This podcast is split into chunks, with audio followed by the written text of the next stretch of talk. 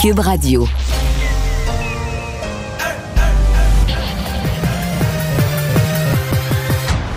Mario Dumont. Organiser, préparer, informer. Les vrais enjeux, les vraies questions. Mario Dumont. Les affaires publiques n'ont plus de secret pour lui. Cube, Radio. Bonjour tout le monde et bienvenue à l'émission. Bon jeudi. La veille peut-être d'une tempête de neige ou d'une bordée de neige, dépendamment des régions. Bonjour Vincent. Salut Mario, ça prendra les pneus d'hiver? euh? Oui, il Ouais, faut commencer à y penser à les avoir. Mais Ah, de oui. toute façon, on est à quoi? On est à cinq jours que ça va devenir illégal euh, de circuler sans pneus d'hiver. Et pour les gens qui n'ont pas les moyens d'avoir leurs pneus d'hiver, on va avoir un chèque. Ah oui, un chèque qui arrive pour plus, fait plus de 3 millions de Québécois. C'est la mise à jour économique d'Éric Girard, le ministre des Finances, aujourd'hui. Euh, faut dire, euh, bon, la, la- la- la- la reprise économique au Québec a été exceptionnelle, au dire de M. Girard, ce qui permet, à fait ce qui cause de l'inflation, on le sait, ça coûte cher, l'épicerie, euh, l'essence et compagnie, de sorte qu'on donnera euh, aux à plusieurs Québécois, fait ceux qui gagnent en moyenne à moins de 56 000 pour un ménage, moins de 51 000 seuls, des chèques entre 275 et 400 dollars. Alors, Qui va arriver fin janvier. Fin janvier. Fin janvier. Période où souvent les cartes de crédit sont pleines. Ça va faire du bien quand même à des gens. Il faut dire, avec le prix de l'épicerie, Ouais, ouais. c'est pas. euh, On ne te garde pas tant que ça avec 275 là. Non, mais là, faut que tu le gardes là, pour chacune de tes factures d'électricité de l'année. C'est pour combattre l'inflation. Il faut que tu le, petit- répartisses entre tous tes petits... 15-20 par mois. toutes tes pour petites toute augmentations liées à l'inflation. On va rejoindre Julie Marco et l'équipe de 100% Nouvelles. 15h30. Salut Mario. Bonjour. Alors, mise à jour économique qui a été présentée par le gouvernement de François Legault. As-tu l'impression que c'est un mini-budget qui a été mis de l'avant pour contrer l'inflation? Bon, l'année de l'élection, euh, faut pas, faut pas perdre d'occasion de- d'annoncer des bonnes nouvelles. À chaque fois qu'on a une occasion, on en profite. Euh, bon, ça n'a pas l'envergure d'un budget, mais oui, il y a quand même quelques mesures budgétaires. Il n'y a aucun doute là-dessus. Euh, notamment, là, ces, euh, ces nouvelles bourses, ces transferts aux ménages pour euh, des chèques, hein, tout simplement. On dit pour combattre l'inflation, mais c'est des, des retours d'argent euh, aux ménages. Un beau chèque à la fin janvier. C'est euh, est-ce que ça c'est très structurant? Moi je suis pas un je suis pas un fan des envois de chèques mais là euh, je pense que c'est M. Trudeau a rendu, a rendu ça populaire euh, le gouvernement Legault bon c'est disons que si on est dans la certitude et la perspective que l'inflation est un phénomène temporaire, euh, que c'est on est on est pris dans de l'inflation, mettons de l'automne au printemps, bon, d'envoyer dans le milieu de la période un chèque aux gens pour compenser les, factures supplémentaires euh, d'épicerie ou d'autres, ça peut avoir de l'allure. Si on est dans la perspective que l'inflation est installée pour un peu plus longtemps, euh, ben, ce qui serait plus se recommander dans ce cas-là, c'est au gouvernement euh, d'emprunter moins, de dépenser moins, de se calmer un peu, euh, parce que d'envoyer des chèques à tout le monde, ça a exactement une pression inflationniste. Là. Mais euh, bon, euh, ça- on comprend qu'il y a aussi une notion politique là-dedans. Les gens euh, Eh voient oui, que tout... mais puisque tu en parles, Mario, on, on a posé la question à M. Girard concernant une éventuelle élection hein, dans moins d'un an. Écoute bien sa réponse. Est-ce que les mesures que vous annoncez aujourd'hui auraient été les mêmes, même si on n'était pas en année préélectorale? Écoutez, c'est une bonne question. Merci. On est en pandémie. On sort de la pire récession mondiale. Euh, on a des défis des finances publiques. Honnêtement, moi, là, euh, j'ai pas pensé à l'élection euh, une fois dans les 12 derniers mois. là. Mario, C'est pas beau, ça? y crois-tu? Je trouve ça magnifique. Elle est bonne, hein? Elle est bonne quand même, tu trouves pas? Non, non, mais on s'entend qu'il y y, a, en masse d'arguments pour, avec l'inflation, avec la pandémie, il y a en masse d'arguments pour verser des chèques, là. Euh, mais bon, est-ce que ce qu'on l'aurait fait? Peut-être que oui, remarque, peut-être que oui, mais mettons que ça tombe bien. Disons, résum- résumons ça comme ça.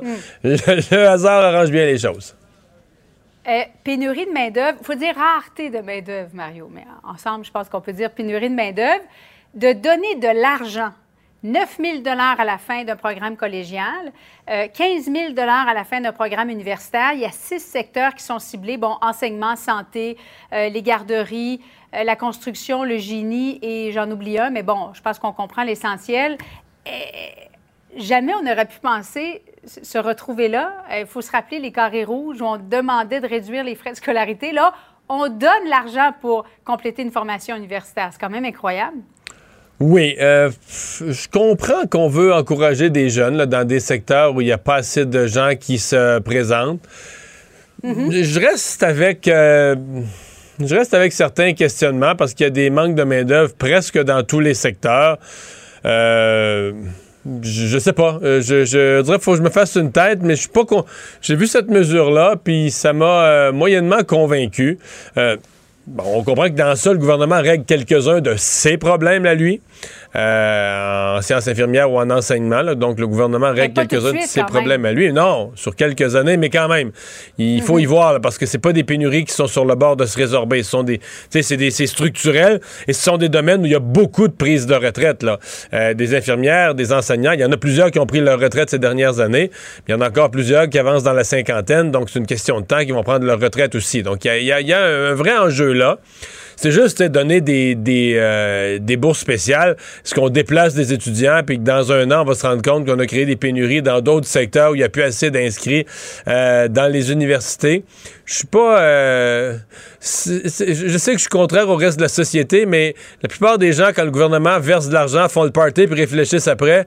Moi, je réfléchis avant puis je m'interroge beaucoup parce que c'est arrivé souvent que le gouvernement euh, lance l'argent puis finalement, on se rendait compte que ça avait l'air plein de bonnes intentions, mais c'était de l'argent lancé par les Euh, incitatif pour un retour au travail, mais pas dans tous les secteurs, Mario. Pourtant, on est en pénurie de main-d'œuvre. Pourtant, les aînés qui ont besoin d'argent devraient avoir des incitatifs pour retourner au travail. Qu'est-ce que tu en penses? Est-ce qu'on aurait dû élargir ça pour tous les aînés qui retournent au travail? Ben, on, on a déjà, faut voir une chose, hein, on a déjà euh, des mesures, dans les derniers budgets, il y a déjà eu des mesures pour encourager les aider, euh, les aînés à retourner au travail, rendre ça plus avantageux financièrement. Donc, il y en a, il y a déjà des choses qui ont été faites. Là, on le refait encore un peu plus, une coche de plus pour certains, certains secteurs. C'est peut-être pas la dernière fois, mais ça, c'est clairement des pas dans la bonne, euh, dans la bonne direction. Il n'y a pas de doute. Il faut encourager un maximum de gens là, qui ont encore la forme physique, la capacité à, à rester sur le marché du travail. Maintenant, euh, Euh, on, a un problème plus large. Le gouvernement aime mieux pas le voir, mais quand il s'assoit des tables de négociation, on dit on est en pénurie de main-d'œuvre, mais quand le gouvernement s'assoit des tables de négociation de ce temps-ci, la première chose que les syndicats lui demandent, si on veut travailler moins, on va faire de la semaine de quatre jours. La pénurie de main-d'œuvre n'est pas, euh, pas en phase de résorption, elle est en phase d'accélération. Euh, parce que euh, la, grosse mode, c'est de demander à travailler moins. Donc, les gens réclament qu'on empire la pénurie de main-d'œuvre. C'est ce qui est c'est ce qui est réclamé de partout. Est-ce que les retraités à eux seuls, en revenant un peu sur le marché du travail, vont pouvoir compenser pour ça? Je m'inquiète, mettons. Hausse des cas de la COVID-19 au Québec. 25 novembre aujourd'hui, Mario, nous sommes à un mois de Noël. Es-tu inquiet? Oui. Oui, oui, euh, c'est pas, pas paniquant. Les hospitalisations sont encore sous contrôle. Mais, euh, je- écoute, c'est parce que là, à un moment donné, on, on devient euh, comme, on est comme euh, un, un vieux sage ou nos grands-pères agriculteurs qui avaient appris à surveiller la météo, les nuages arrivaient. Tu sais, on commence à la connaître, la COVID. Là. Euh, On regarde ce qui arrive en Europe, on regarde le nombre de cas, les tendances. À un là, tu mets tout ça ensemble, tu regardes les courbes un peu. Euh, cinquième vague, là, on commence à connaître le processus. Fait que, il me semble que, je sais pas, je suis peut-être trop, je suis peut-être devenu trop pessimiste. Il me semble que c'est écrit dans le ciel que la semaine prochaine, on va passer les 1000 cas, puis ça va monter, puis là, ben, on va, ben, on se croise les doigts quand même. La vaccination des enfants, ça, ça va calmer. Il y a beaucoup, beaucoup d'éclosions dans les écoles primaires qui contribuent à grossir les chiffres. Alors ça, ça va peut-être être une zone là où on va voir tout à coup les affaires se calmer, qui vont aider à, à ralentir le chiffre total, la croissance du chiffre total. Mais bon, euh, toi, ce matin, je parlais au docteur Weiss, lui qui, un peu comme la France, euh, demandait c'est quoi la solution? Il disait le confinement, tout ça, on retourne pas là. Euh, pour lui, c'est troisième dose, le fameux booster, la, la troisième dose qui redonne le maximum de Québec protection. tarde, Mario? Ben, c'est une bonne question. Je sais pas. ben- Avant d'élargir la troisième dose, est-ce que cette troisième dose se ferait au détriment, par exemple, de d'autres pays, euh, je ne sais pas moi, en Afrique, qui n'ont pas reçu une première dose? Ben, oui et non, là. C'est sûr que quand on en Québec prend. non, c'est sûr que quand on en prend, les autres l'ont pas, là. Mais là, jusqu'à maintenant, euh, on a pensé à nous autres en premier. Puis bon. Et là, j'ai l'impression qu'on niaise un petit peu, là. Euh, je pense entre autres au personnel de la santé. Eux, leurs six mois est dépassé. hein. Les pers- personnels de la santé étaient vaccinés en premier lieu, en même temps presque les gens des CHSLD. Et eux, leurs six mois est dépassé. Ils travaillent aux premières loges du contact avec les gens, de soigner le monde, d'accueillir les patients COVID au besoin, etc., etc. Alors, est-ce qu'il serait pas là, vraiment grand temps de leur donner la troisième dose? Puis là, les pays, les États-Unis, la France, les pays les uns après les autres donnent une espèce d'ordre général. euh, troisième dose, booster, tous les 18 ans et plus. Je, je- je, euh, souligne quand même la France. Je sais pas si tu as vu à quel point ça va être extrêmement sévère au niveau de, euh, de, de la passe sanitaire. Là. Ouais. Sept mois. Ça prend une troisième dose. Oui, oui, ça prend sept mois après ta deuxième Mhm. dose, ton passe sanitaire est invalidé si t'es pas allé chercher la troisième. Sept mois donc. Ils rendent disponible à partir. Ils ont enlevé le six mois, ils l'ont ramené à cinq mois après. Donc, tu as eu ta deuxième dose, cinq mois après, tu es admissible à la troisième dose, mais il faut absolument que tu ailles la chercher. Parce que quand ça va faire sept mois, exemple, si tu as eu ta troisième dose le, le 28 juin, ben sept mois après, le 28 janvier, tu vas perdre ton, euh, tu vas perdre ton droit d'aller dans les restaurants. Les pays deviennent de plus en plus sévères. L'Autriche, c'est les non-vaccinés restent à la maison. En France, on enlève le pass sanitaire si tu vas pas chercher la troisième dose. Ça- ça- la vaccination est la seule solution, même si elle n'est pas parfaite. D'ailleurs, j'en profite. Il faut, faut que je fasse ce commentaire-là. Je l'ai fait ce matin avec Diane Lamar. aux gens qui nous écrivent à chaque fois pour nous dire ben, vous voyez, ça prend une troisième dose. Il n'est pas si efficace que ça, le vaccin. Je dis à ces gens-là mais ma foi, si vous avez un vaccin 100% efficace, vous l'avez développé dans votre sous-sol, en laboratoire, tout ça, appelez-moi, je vais vous rendre milliard, pas millionnaire, milliardaire. On, on le veut, votre vaccin, je vais vous rendre milliardaire. Mais si vous ne l'avez pas, ben là, on travaille avec les vaccins qu'on a, puis avec le niveau d'efficacité qu'ils nous donnent en attendant. Je voulais faire ça. de- Il y a toujours quelqu'un qui nous écrit en disant, ah, il n'est pas si efficace, pas si Alors- efficace. Il est efficace euh, dans des pourcentages quand même élevés, mais s'il y a quelqu'un qui en a un efficace à 100%, puis pour la vie, une seule dose, je vous jure, je m'engage, je prends même pas de code, puis je vous rends milliardaire, appelez-moi. Mais si vous ne l'avez pas, laissez-nous tranquille, on travaille avec les vaccins qu'on a. Bon, compris? Ça pouvait pas mieux finir notre chronique. Merci beaucoup, Mario. Bonne fin Salut. d'après-midi à toi. Bon. Alors, ben, oui, je t'ai fait rire. Oui, ben. C'est vrai ou c'est pas ça? euh, Non, t'as tout à fait raison. Il y a toujours quelqu'un qui trouve. C'est que les, les vaccins, c'est imparfait, puis ça, tout le monde l'a dit depuis le début. Alors, à chaque fois qu'il y a quelque chose. les là, médecins, les médecins Ben oui. les plus pro-vaccination, Ben comme oui. le docteur Weiss. Là, tu vois des pays qui, se, qui refont des mesures sanitaires. Puis là, ouais, on nous avait dit qu'avec le vaccin, oui, on avait dit qu'avec le vaccin, il n'y avait rien de parfait, qu'il pouvait arriver des variants n'importe quand, qui allaient euh, Non, nous puis- faire perdre puis- les avancées. Je veux dire, les dit ça. bénéfices du vaccin mathématiquement, à moins de rien comprendre aux maths, là, sont clairs dans tous les pays. Les taux de malades, d'hospitalisés sont infiniment plus élevés chez les Oui. non-vaccinés. C'est visible à l'œil nu. Oui, puis on peut se parler parce que pour compléter sur l'Europe, de glisser un mot sur la France, euh, mais on, on par- on parle d'une vague importante là, qui frappe l'Europe, plusieurs pays. Je voyais euh, l'Allemagne vient de fracasser à nouveau son record, 75 000. Il y avait eu 73 000 hier. Presque 75. C'est important peut-être de rappeler pour l'Allemagne, pour se donner un point de référence, au sommet, sommet des autres vagues, il y avait eu des journées à 30. Là. Ouais. Ça, c'était fou. Là, Le 30 record de 000. la trois, c'était à la troisième vague, c'était 30 000. Là, on est à 75 000 cas et une montée, euh, une montée ça, en ça monte toujours, flèche.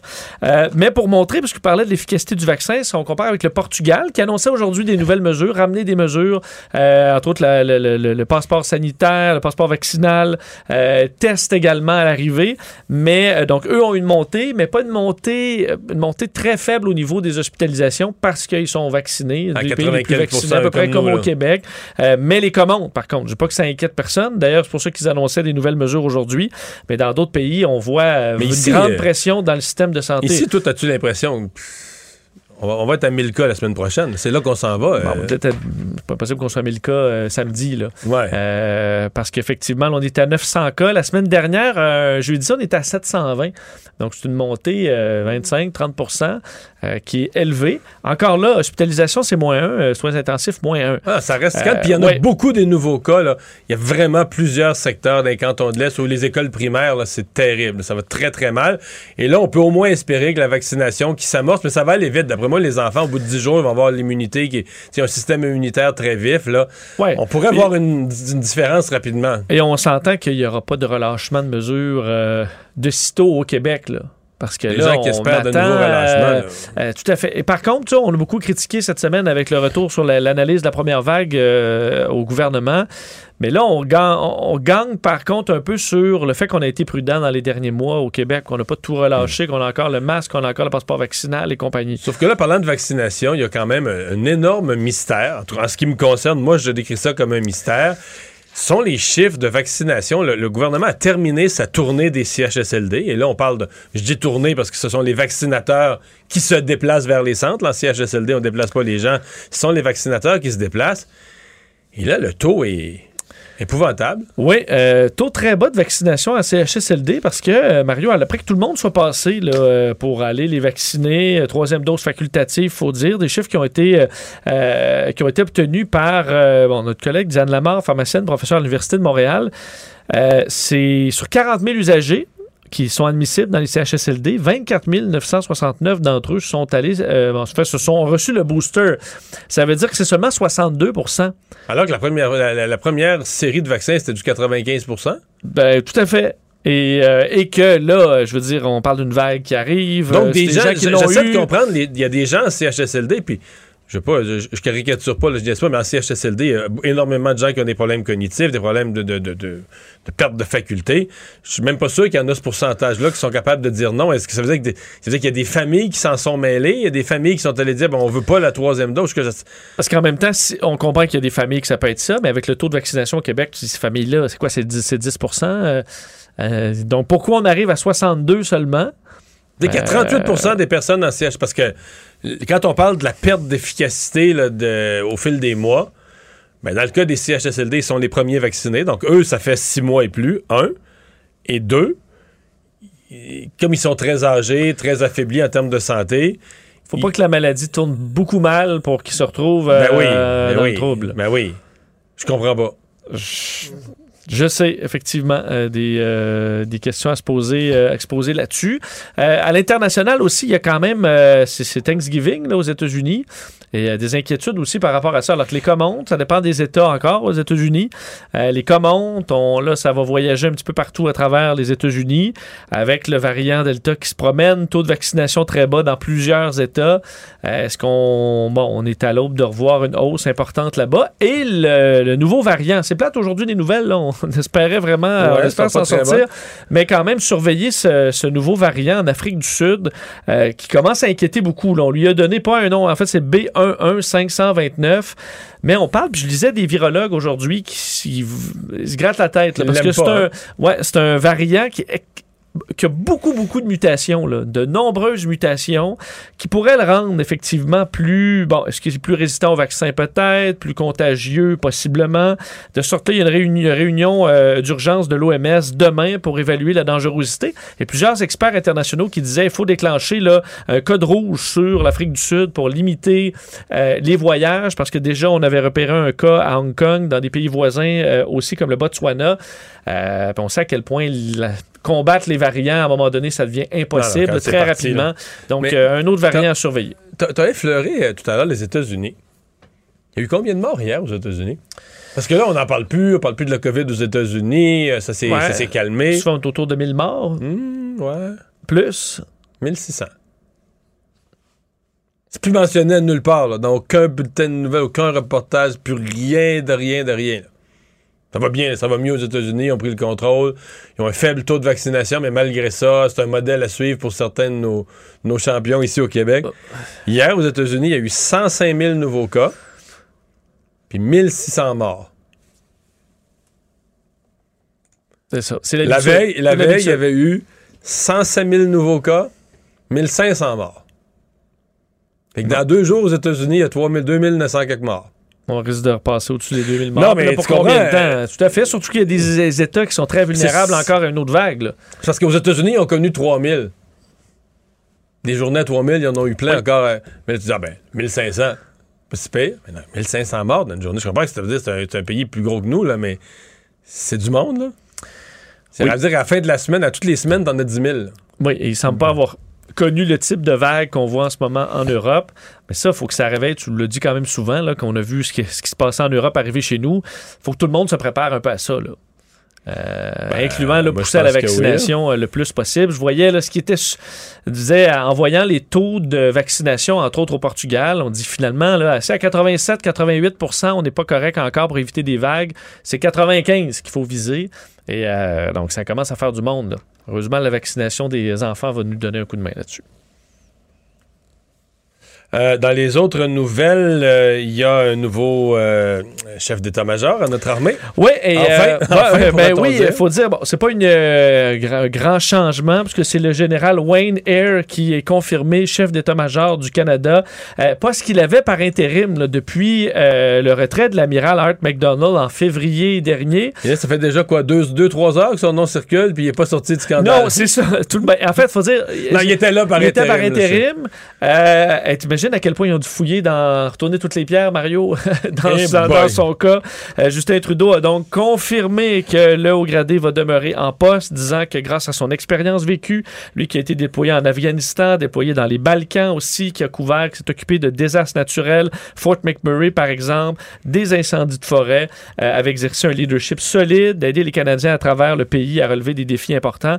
Alors j'ai l'impression qu'Anita Anand, la nouvelle euh, ministre à la tête de la Défense nationale, doit se croiser les doigts, que tout se passe bien, mais euh, pour l'instant, euh, c'est le cas. J'imagine dans l'entrevue aux emplois, su- parce qu'il y a des gens qui sont des spécialistes des entrevues aux emplois supérieurs du gouvernement, des sous- Oui. Puis là, l'entrevue est finie, ils ont fait les vérifications, toutes les vérifications de son crédit, de ses affaires, de ses antécédents, de toutes sortes. Puis là, avant de sortir de la pièce, il pose une dernière fois la question, là. Là, vous m'avez tout dit, là. Regardez-moi dans les yeux, là. là, vous m'avez tout dit. On n'aura pas de surprise le mois prochain, là. Même il y a 10 ans, même il y a 20 ans, une collègue, on veut tout savoir. Mais euh, bon, on va, se- on va espérer que ce soit le bon cette fois. Mario Dumont et Vincent Dessureau. Un duo aussi populaire que Batman et Robin. Cube Radio. C'est une euh, histoire qui euh, fait le tour depuis quelques jours, qu'on essaie de comprendre. Euh, Il semble que, bon, la demande pour le sirop d'érable, c'est la partie bonne nouvelle, la demande pour le sirop d'érable à travers le monde euh, va très, très bien. La récolte, la dernière récolte n'a pas été terrible. Et donc, on manque de sirop d'érable au point, et là, c'est peut-être le concept que vous ignoriez, au point qu'il faut aller piger dans la réserve mondiale, la réserve mondiale de sirop. Hélène Normandin, porte-parole des producteurs et productrices acéricoles du Québec. Bonjour, Madame Normandin. Bonjour, M. Dumont. Euh, bon, euh, ben, pre- prenons les morceaux un par un. Euh, D'abord, la, la dernière récolte ce printemps avait pas été terrible? On parle d'une année moyenne en termes de production pour 2021 parce que les on s'habitue vite aux, bonnes années de production. 19 et 20 avaient été des années records. On a battu des records de tous les temps. Et puis en 2021, à cause de, la météo qui s'est réchauffée subitement dans l'ensemble du Québec, ben, on a été, on a, on a produit 132 millions de livres là, pour être euh, précise versus 159 et 175 millions de livres les années, les deux années précédentes. Ouais. Donc, c'est pas une année catastrophique, mais c'est pas une année qui est à la hauteur de ce, que, ce qui est devenu la demande. Ben effectivement, euh, la demande elle euh, croît depuis deux ans. De, puis là, on parle des ventes et des exportations de 20 Euh, donc, c'est une excellente nouvelle. Euh, il y a des- de plus en plus de gens à travers le monde qui consomment du sirop d'érable du Québec, 60 pays. Euh, et puis là, ben, on, on pige, comme vous l'avez dit, dans la réserve. C'est justement, c'est justement son rôle. Donc, euh, elle- Dans- elle, elle nous sert bien cette année. Dans quelle région du monde la croissance est la plus forte? Euh, notre plus grand pays d'exportation, exportateur, euh, d'importa- importateur, c'est vraiment les États-Unis. Puis la question est intéressante euh, euh, parce que ça explique en partie la, la- l'augmentation euh, euh, cette année. C'est que les, les États-Unis qui n'ont pas de réserve, euh, eux et qui ont connu aussi une année moyenne, ben, ils achètent davantage cette année euh, au Québec. Donc Parce qu'ils en produisent un peu dans le Vermont, Vermont, New Hampshire, un petit peu dans ces, quoi, ces coins-là? Oui, exactement. Euh, pour vous donner une idée, là, dans l'ensemble du Québec, en 2021, il s'est produit 180 du monde, il s'est produit 182 millions de livres. On en a produit euh, 133 presque au Québec, puis euh, 38. Donc, on produit plus que les deux tiers du, des produits d'érable sur Terre. là. Ah oui, au-dessus de 70 Ouais. Mhm. Donc, cette réserve mondiale, euh, c'est c'est quoi en quantité, par exemple? C'est le- l'équivalent de la production d'une année, d'une demi-année? Euh, euh, on- une bonne réserve. Là, comme au début de l'année, on était à 100 millions de livres. Et puis ça, c'est une bonne réserve parce que euh, on évalue puis on travaille avec des actuaires pour euh, pour euh, s'assurer d'avoir le meilleur équilibre possible. Parce que si on a trop de sirop en inventaire, c'est pas bon non plus. ça va prendre trop d'espace. Les producteurs, ils ont du sirop d'emmagasiner, donc ils ont hâte de d'être payé pour ce sirop-là. Donc, euh, l'idéal, c'est de maintenir 100 millions de, livres d'inventaire en stock dans, au centre du Québec à Laurierville. Et puis là, ben, on paye. physiquement, il y a un entrepôt à, Laurierville, il y a un entrepôt à un endroit, puis ça, c'est la réserve mondiale.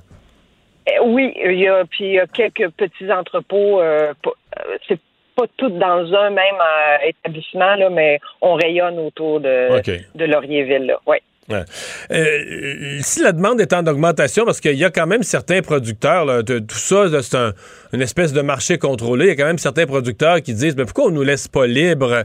Euh, J'entends ça à tout bout de champ. Disant, pourquoi on nous laisse pas libre d'entailler, d'entailler davantage? Euh, mm-hmm. L'autre jour, quelqu'un me disait qu'il y avait des terres publiques pas loin de chez eux, des beaux érables pas entaillés, c'était mm-hmm. gaspillé, c'était perdu. on, ne serait pas à l'étape d'augmenter notre production pour le vrai, de, de se donner un peu de liberté?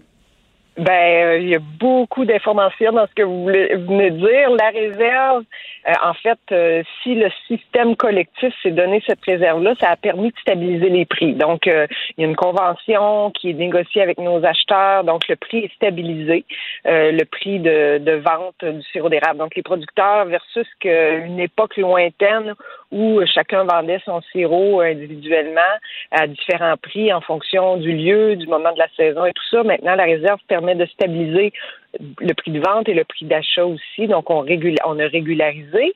Et euh, dans, dans un autre ordre d'idée, ben, on a, oui, on a décidé d'émettre des entailles cette année. On en a émis 7 millions. Donc, le total d'entailles est près de 50 millions au Québec. On en émet, on en a émis 7 millions cette année. Nos, les producteurs et productrices ont pris la décision au mois de juin à l'égard de, de la demande, à l'égard de la saison qu'on avait connue. Ben, ils se sont dit, étant la dernière fois qu'on a émis, c'était en 2016. Là, on va en émettre 7 euh, millions. Donc, ça va permettre à de nouveaux producteurs d'entrer euh, d'entrer dans le jeu là, à partir du, 15 décembre. On va annoncer ça. Euh, donc, ils ont déposé des dossiers, ils ont des plans d'affaires, ces gens-là, et puis ils ont fait le, le nombre de, de la grandeur, là, puis on parle en termes d'entaille. Donc, euh, ils ont demandé leur ils ont fait leur demande et puis on est en train d'analyser tous ces dossiers-là qui vont être qui vont être dévoilés, annoncés le 15 décembre. Madame Normandin, merci d'avoir été avec nous. Au revoir, la porte-parole des producteurs acéricoles du Québec.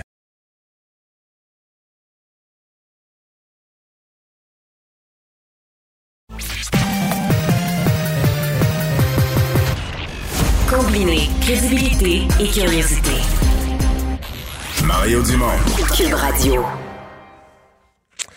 On est de retour pour vous parler de possible retour du hockey à Québec. Le dossier a quand même bougé. En tout cas, la, discussion euh, s'est réanimée depuis environ une semaine, alors qu'on a su que François Legault avait demandé à son ministre des Finances de garder un œil là-dessus. C'est quand on pense que c'est au beau fixe, on dirait que ce dossier-là, ça évoluera plus jamais, que on, ça avance. On a, compris qu'on ne savait juste pas. Éric Girard, depuis quelques mois, euh, parce que c'est pas comme si... Euh, pas comme si on promettait le retour pour septembre prochain. Là. Non. C'est un dossier de long terme. Je pense que le gouvernement du Québec s'est dit, regarde, on a un amphithéâtre, on a une ville en croissance, on a des belles conditions, on va au moins... On va au moins faire apparaître la candidature là, sur le. voir la température de l'eau. On va au moins aller mettre un post-it quelque part dans le bureau à Batman pour dire euh, Québec. au moins qu'il y ait ça. Dire, il, pense, il pensait que ça existe s'il y a une équipe qui doit déménager ou peu importe. Kevin Dubé, journaliste sportif au Journal euh, de Québec. Bonjour. Bonjour. Et toi, Kevin, t'es euh, allé faire une entrevue pas mal intéressante avec Peter Carmanos, l'ancien propriétaire des Hurricanes de la Caroline, et, qui est un personnage sur lequel on a l'œil. À un moment donné, on pensait qu'il allait déménager à Québec, qu'on pourrait acheter de lui un club qui allait mal. Euh, et t'es allé lui parler directement. Oui, exactement. Puis, euh, tu sais, M. Carmanos, juste pour faire un une histoire courte. Là. C'est, lui qui avait acheté les Whalers d'Hartford en 1994. Il a déménagé euh, en Caroline par la suite. Et, il a été propriétaire jusqu'à euh, cet été. Il a vendu le reste de ses parts à Tom Dundon cet été. Donc là, il est officiellement plus propriétaire. C'est un gars qui a été sur le comité exécutif de la Ligue nationale. Le comité exécutif, c'est, l'espèce de garde rapprochée de Gary Bettman. Les, les, les, quelques gouverneurs qui prennent à peu près toutes les décisions. Donc, il connaît Bettman, euh, il connaît le tabac, il connaît la Ligue, il sait ce qui se dit d'un coulisses et c'est tout, lui. Et il a été partie prenante du processus d'extension de, 2016 entre Vegas et Québec, parce que c'est le comité exécutif qui votait sur si on accepte Vegas, si on accepte Québec, si on accepte les deux, et ainsi de suite. Là, il n'est plus là, évidemment, parce qu'il vient de vendre ses parts au complet, fait qu'il fait plus partie du, comité exécutif. Moi, j'ai pris une chance, je l'ai appelé. J'ai essayé de l'appeler, en fait, euh, disant, peut-être que maintenant qu'il n'y a plus de d'attache avec la Ligue. Est-ce qu'il va pouvoir me parler euh, franchement de ce que le comité exécutif pense vraiment de Québec? Parce qu'on entend euh, euh, tout le monde, tout le monde est, tout le monde est gentil avec Québec. Hein. C'est un beau marché, les gens sont passionnés, euh, euh, une belle ville de hockey, une belle arena, mais ça donne jamais rien parce que le club est pas encore, le, club est pas encore. Fait que j'ai lancé un coup de fil pour savoir s'il si, pouvait me parler. Puis finalement, ben, la conversation a un peu bifurqué. quand il s'est mis à parler du marché de Québec, au début, il a lancé des fleurs à Québec. C'est un, un, beau marché, belle arena, fan passionné, ce qu'on avait entendu souvent. Puis après ça, ben, il dit, tu sais, moi, si il euh, y a des investisseurs qui sont qui sont intéressés, ben moi, je, je, serais prêt à me lancer dans l'aventure. Si jamais il y a l'opportunité de ramener une équipe à Québec, puis que des gens, des gens sérieux sont, sont, sont, sont, intéressés, ben moi, je suis prêt à les écouter puis à investir aussi. Euh, donc, c'est quelqu'un qu'on sait qu'il y, a, y a de l'argent dans le compte, là. Ben, c'est le fondateur de, de, de CompuWare. C'est avec ça qu'il a fait sa fortune. C'est une, une, entreprise euh, euh, d'informatique. il était propriétaire des Hurricanes. Il vient de les vendre pour une somme d'à peu près 600 millions US. Euh, fait que, il est capable, il, y, y, en a de l'argent. Puis c'est un gars ben, qui connaît le, connaît le tabac, connaît la Ligue nationale, connaît Gary Bettman. Euh, donc, tu sais, comme, comme, comme vous l'avez dit. C'est un, allié de, c'est un allié de taille pour des investisseurs. Un groupe, dans un groupe d'investisseurs québécois, c'est un allié de taille, on se comprend, là. Exactement. Est-ce que ça veut dire que les Nordiques vont revenir? Non, pas du tout. Mais c'est sûr que d'avoir un gars comme ça, dans la mesure où le, le, le, le groupe d'investisseurs de Québec serait intéressé à l'avoir parmi eux, c'est sûr que c'est un, c'est sûr que c'est un allié. Ça, c'est, indéniable. Euh, qu'est-ce qui, euh, comment lui perçoit, comment lui raconte euh, ce qui se dit quand ça parle de Québec, là, vraiment au plus haut niveau. Le bureau de Batman, euh, le nom de Québec est, mentionné. Euh, on en rit, euh, on prend ça au sérieux, on considère que c'est pas assez riche. Qu'est-ce qui se dit dans le bureau de Batman lorsque lorsqu'il est question de Québec? Ben, moi, c'est ce que je voulais savoir au départ. Est-ce que parce que ce qu'on a l'impression depuis quelques années, c'est que Québec souvent euh, le meilleur exemple, c'est euh, Calgary il y a quelques années. Euh, un projet d'amphithéâtre qui ne levait pas à Calgary, il s'entendait pas avec le, le, le, le, conseil de ville sur le financement d'amphithéâtre. Puis le président Brian Burke, le président des Flames à l'époque, est sorti publiquement puis il a dit ben écoutez, nous, euh, si ça fonctionne pas, euh, Québec est prêt à nous recevoir. Il y a un amphithéâtre qui est prêt à Québec, on va déménager à Québec. Fait que, c'est comme si Québec était devenu un peu, puis quelques semaines après, quelques mois après, ça se réglait pour l'amphithéâtre, puis c'était réglé. Fait que c'est comme si Québec était devenu un peu le, un, un, argument de, de, de, menace peut-être pour faire avancer les choses. Fait que moi, c'est ce que je voulais savoir auprès de Peter Camanon. Est-ce que la, est-ce que la Ligue se sert de Québec non seulement pour faire augmenter le prix des, des, des expansions, euh, puis aussi ben pour laisser planer la menace Québec à chaque fois qu'il y, a un, problème dans un marché? Et lui, ce qu'il me dit, si on peut le croire ou non, mais ce qu'il me dit, c'est que c'est vraiment pas le cas, que Québec a été considéré au même titre que Vegas en, en 2016, euh, mais que c'est simplement ce que Gary Bettman avait dit dans sa conférence de presse, que l'équipe, euh, bon, les associations étaient, euh, il n'y avait pas autant d'équipes dans l'Ouest que dans l'Est, ça, ça a joué pour Vegas, puis aussi ben, le fait que le marché canadien, le dollar canadien, les fluctuations du dollar canadien, c'est quelque chose qui n'aide pas euh, qui aide pas Québec. Puis ça, ben faut être honnête, c'est quelque chose qui aidera probablement jamais Québec dans l'affaire du marché. Euh, on parle de Houston en ce moment comme une autre candidate à une expansion. Euh, on n'est pas dans la même catégorie. Houston, c'est la quatrième ville la plus populeuse aux États-Unis. mais ça, euh, ça n'a pas de fin. Là, des villes riches, populeuses, puis tout ça, mais où tu te promènes sur la rue, Puis, en fait, tu promènes pas sa rue, tu vas faire un quartier en porte-à-porte. Je vais parler en ex-politique. Tu vas faire un quartier en porte-à-porte. Puis, tu, tu rencontreras pas un amateur de hockey, là. Les gens, tu saurais même pas c'est qui les équipes dans la Ligue nationale de hockey, c'est quoi, c'est quoi le hockey, les règles, la ligne bleue. Tu comprends? Avec là, t'as beau dire, ouais, il y, a- il y a un million de personnes, sont toutes riches. Oui, je comprends, mais le hockey, ils suivent pas ça pantoute, ça les intéresse pas, ils achèteraient pas de billets. Ça, il y a un point où ça a plus rapport, là, tu comprends? Euh, c'est- Exact. Exact, complètement. Puis, tu sais, je, je pense que euh, c'est triste, mais en ce moment, le pire ennemi de Québec est probablement le commissaire de la Ligue nationale, parce que moi, je, je pense que c'est évident avec les expansions à Vegas, à Seattle, c'est un, commissaire, c'est un propriétaire qui veut développer des marchés, puis qui veut aller dans des places où il y a de l'argent, plus que nécessairement une base de partisans. Puis Vegas, c'est ça. Vegas, c'est le fun, là, ça marche, c'est super beau, là. Mais j'ai hâte de voir quand, parce que là, l'équipe gagne, mais j'ai hâte de voir quand l'équipe va perdre, quand ils vont avoir des saisons misère, est-ce que les gens vont encore être à l'aréna, est-ce que les gens vont continuer d'y aller? C'est c'est- c'est- c'est Ouais. l'autre question. Mais, Mais Vegas, c'est spécial un- quand même, parce que t'as des touristes, t'as, t'as- t'as- t'as quasiment toujours, euh, Absolument. t'as quasiment toujours 1000 Québécois en vacances en permanence à Vegas à l'année longue, là, d'une semaine à l'autre. Alors que, je veux dire, mettons, à Phoenix, là, t'en as vraiment. En Arizona, là, t'en as vraiment pas de partisans. Puis excuse-moi, mais ça paraît, là. Ouais, puis moi, c'est un peu le, le bout de la misère à comprendre parce que j'ai- posé la question à M. À monsieur Carmanos, puis lui, il était évidemment propriétaire des Hurricanes. Les Hurricanes, il y a eu des, des, des rumeurs de déménagement pendant des années. Ben, c'était vide. à Québec. Tu te souviens-tu comment Euh, c'était vide? Certains soirs, oui. c'était, une joke, l'amphithéâtre. Complètement. Comme, comme les Panthers de la Floride, puis comme les Coyotes de l'Arizona en ce moment, qui n'ont même pas d'aréna où jouer l'an prochain. Mais euh, M. comme M. Camaros me disait, ben, c'est que oublie ça. Là, Les- Lui, il croit pas au déménagement. Lui, il pense Il pas que jamais une équipe, ça va devenir plus. Ils font plus leurs frais, ils font pas d'argent, il n'y a pas de monde dans l'amphithéâtre, ça sera jamais assez pour convaincre Batman d'un déménagement? Non. C'est non, court moyen terme, en tout cas, en tout cas euh, assurément pas. Fait que euh, puis, puis on l'a vu avec les Hurricanes, Carmelos a vendu à, à, à Tom Dundon, mais ça reste que c'est un marché, puis là, ça, ça semble remonter un peu parce que l'équipe gagne, mais euh, ça reste que c'est pas un marché naturel de hockey. La Floride, c'est la même chose. Euh, là, l'équipe, encore une fois, c'est une équipe, une bonne équipe, donc les, les revenus au guichet augmentent, mais ça reste que c'est dépendant tout le temps de, de- de- du produit sur la glace. Puis, euh, mais, mais comme je dis, j'ai- l'impression que c'est pas nécessairement un facteur. le- les revenus au guichet n'ont pas l'air d'être un facteur tant que ça pour, euh, pour la Ligue nationale de hockey. Eh bien, dossier euh, à suivre. Hey, merci beaucoup, Ouais. Kevin, de nous avoir parlé. Pas de problème. Salut. Cube Radio. Les rencontres de l'heure. Chaque heure, une nouvelle rencontre. Nouvelle rencontre. Les rencontres de l'heure. À la fin de chaque rencontre, soyez assurés que le vainqueur, ce sera vous. Cube Radio. Une radio pas comme les autres. Chronique juridique avec euh, Nada Boumefta. Bonjour, Nada. Bonjour, messieurs. Alors, euh, une bizarre d'affaire, là, c'est, on, parle de ces accusés de complot et de méfaits. Les gens vont s'en souvenir. là, un groupe d'anti-mesures sanitaires qui avait bloqué euh, le, pont-tunnel La Fontaine.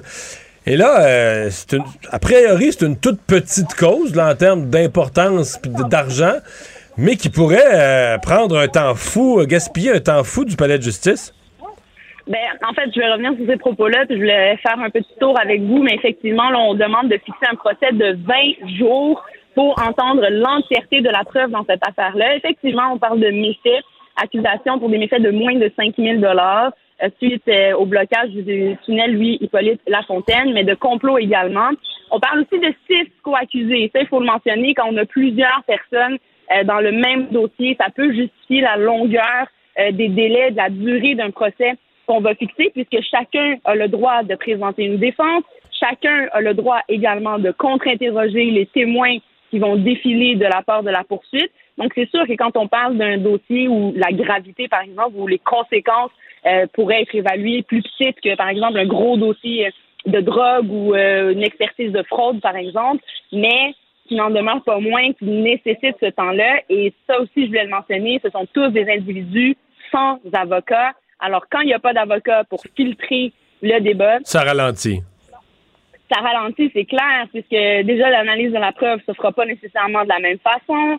Euh, le traitement de chacun des témoins, poser les bonnes questions. Et on le mentionne, hein, le contre-interrogatoire est un art, et c'est un art qui s'apprend avec la pratique. Et on, on le dit, on le répète tellement souvent à l'école, ça prend même euh, presque 30 ans d'expérience. Alors c'est clair pour moi que des, des non-juristes qui se lancent là-dedans, ça implique tout un défi et également tout un défi de respect euh, des règles de procédure. Donc, quand ça prend, quand il y, a, plusieurs jours qui sont prévus comme ça, est-ce que ça, ça retarde le moment où on peut inscrire dans le rôle? Parce moment donné, il faut trouver des- du temps au palais de justice. Est-ce que ça reporte le moment où on va pouvoir tenir le procès? Ben, c'est sûr et certain. En, ce moment, la réalité euh, des délais judiciaires, on parle du district de Montréal, euh, c'est quand même un énorme district. Il y a beaucoup de volume, donc beaucoup de dossiers qui transigent par là.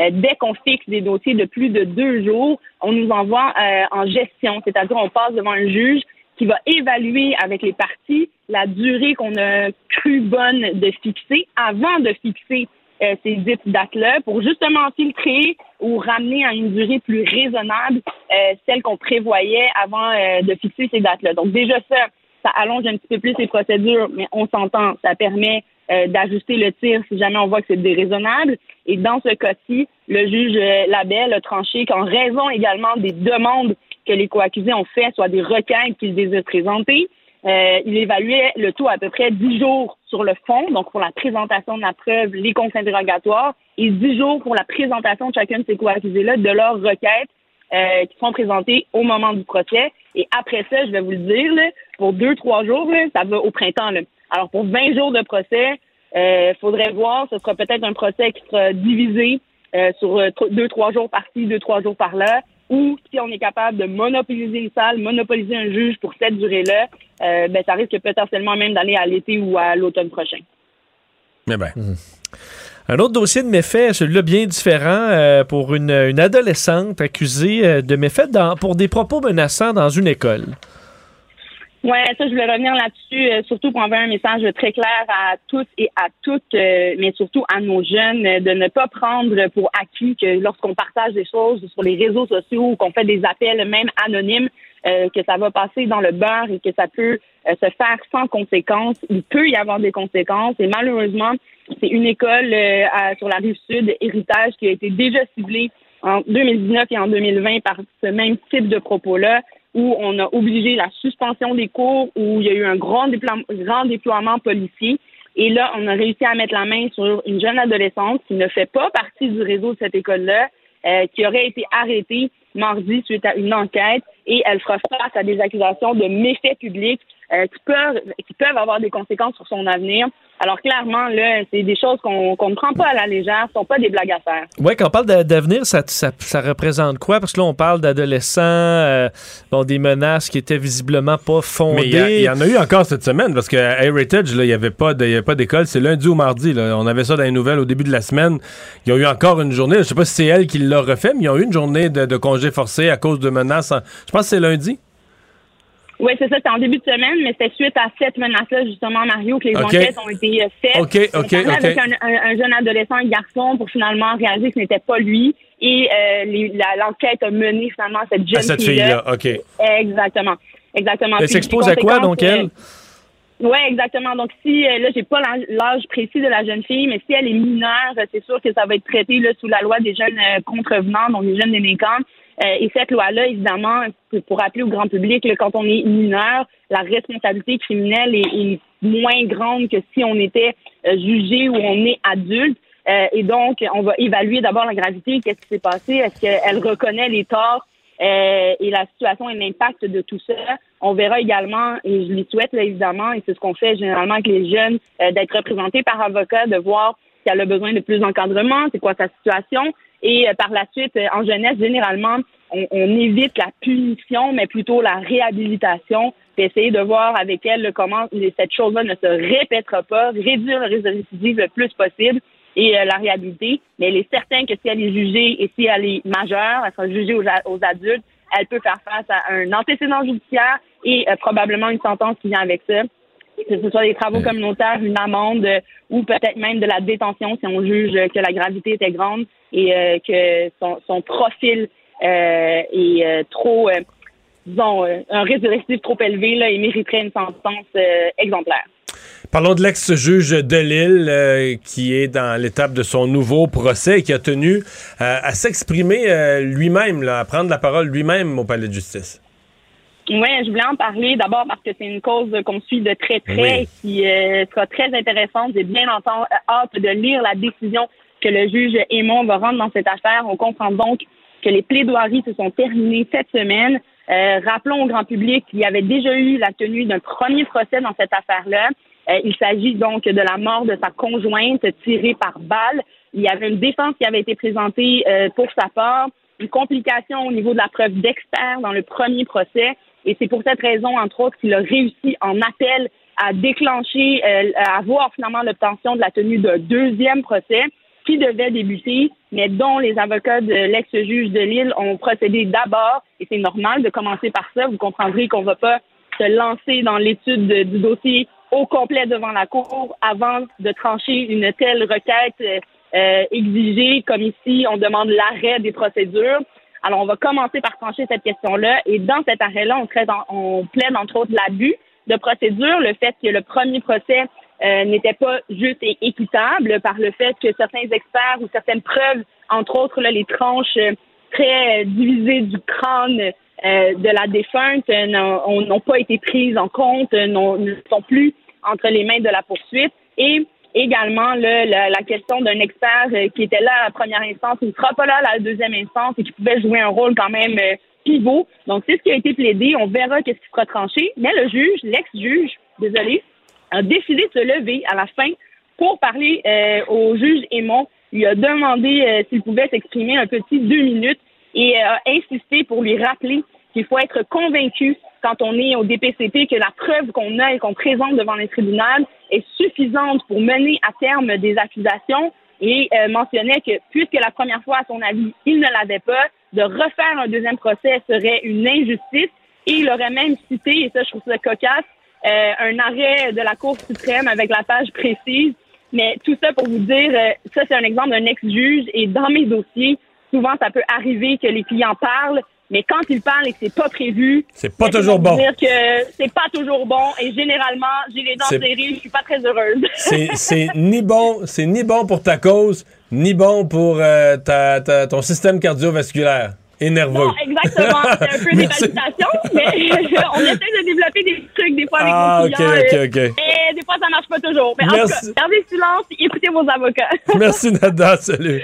Merci. À demain. Les vrais enjeux, les vraies questions. Les affaires publiques n'ont plus de secret pour lui. Mario Dumont. Vous avez 24 minutes dans une journée. Tout savoir en 24 minutes. Pour s'informer et comprendre en 24 minutes, ici Mario Dumont, en compagnie de Vincent Dessureau, des studios de Cube Radio, la station d'affaires publique de Québecor. Voici Tout savoir en 24 minutes. Tout savoir en 24 minutes.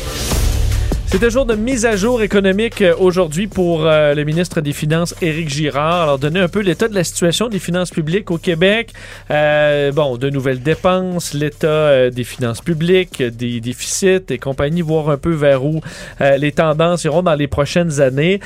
et faut dire, ben, pour donner le ton, il était quand même positif, M. Girard, sur ben, la reprise économique qui est excellente, même exceptionnelle au dire du ministre. On peut l'écouter là-dessus. La performance économique du Québec en 2021 est exceptionnelle. 6,5% de croissance du PIB, ce qui est supérieur à la croissance du Canada, des États-Unis, en fait, de la croissance mondiale.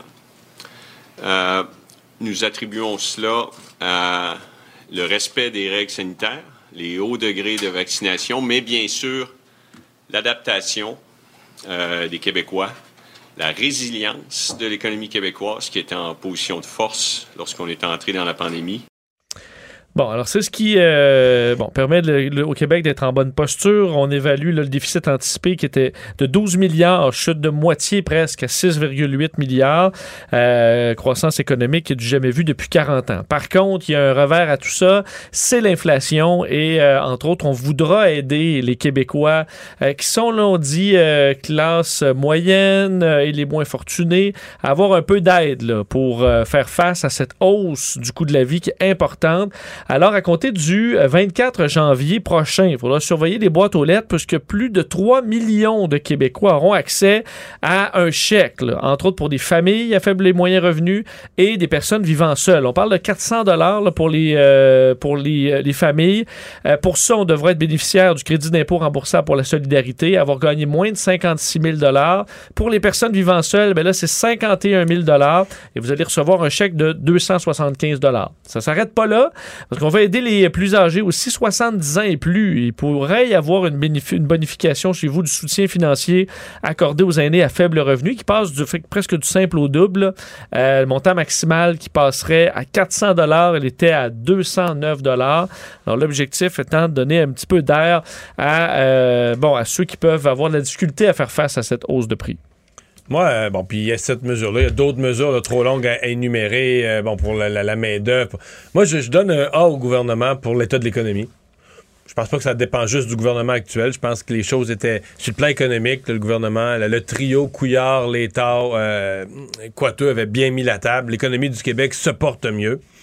Euh, mais personnellement, je pense qu'on aurait pu dépenser la moitié moins. là.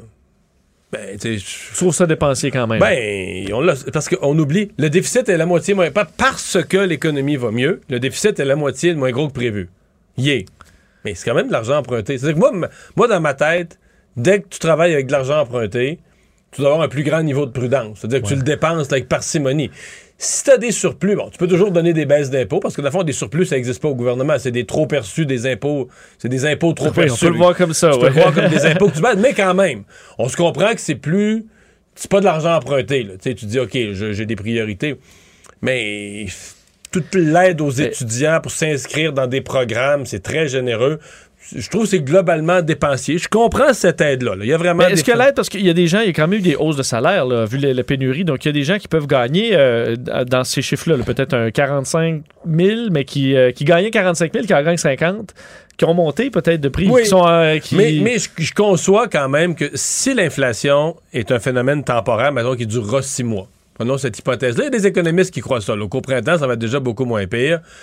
Est-ce que ça aurait été complètement fou d'envoyer un chèque euh, une fois aux gens pour les aider à faire face au cœur de l'inflation? Non. Est-ce que ça tombe bien en année électorale? Oui, aussi. Mais ce sera pas économiquement, si on oublie l'élection, économiquement, ce sera pas complètement fou. Mais disons, de façon générale, euh, tu sais, des fois, on aurait, pu, on aurait pu en emprunter encore moins d'argent, puis garder des finances publiques, les ramener, ramener le déficit à zéro le plus vite possible, puis après ça, avoir des bonnes marges de manœuvre, puis effacer la, effacer la pandémie de nos finances publiques plus vite que prévu. Ouais. Euh, je pense pas que ça aurait été une mauvaise chose, mais moi, je suis pas dépensier, c'est connu. Ouais, c'est peut-être pas, le- semble pas l'objectif de nos gouvernements. Quoi qu'on parle d'un retour à l'équilibre budgétaire encore pour 2027-2028. Euh, S'ajouter à ça quand même des crédits d'impôt pour les frais de garde. Alors ceux que ça touche là, pour euh, les couples ayant un revenu de 70 000 euh, vous pourrez Ouais. avoir ça, à peu près accès à injustice. 1300 Ça, c'est une injustice qu'on corrige versus ceux qui. Tu sais, je veux dire, ceux qui, ont, qui payent le, le- le- le tarif CPE. Il n'y a pas, pas un crédit d'impôt qu'ils ont, mais c'est quand même euh, tout un rabais. Là. Oui, absolument. Donc, on va compenser ça. Euh, tu parlais des bourses là, incitatives pour les étudiants. Euh, donc, on veut que les étudiants se dirigent vers des secteurs où on a un besoin de main-d'œuvre, de sorte qu'on donnera des, des bourses jusqu'à 9 000 pour un programme, programme collégial, 20 000 pour un programme universitaire dans les secteurs de la santé, éducation, services de garde à l'enfance, génie, technologie de l'information, des endroits où on a besoin. C'est 3-4 000 piastres par année pour étudier. Peut-être qu'on le soustraira des prêts et bourses. Faudra voir toutes les. tu sais, Mais quand même. Puis là, on pourrait étudier dans certains secteurs.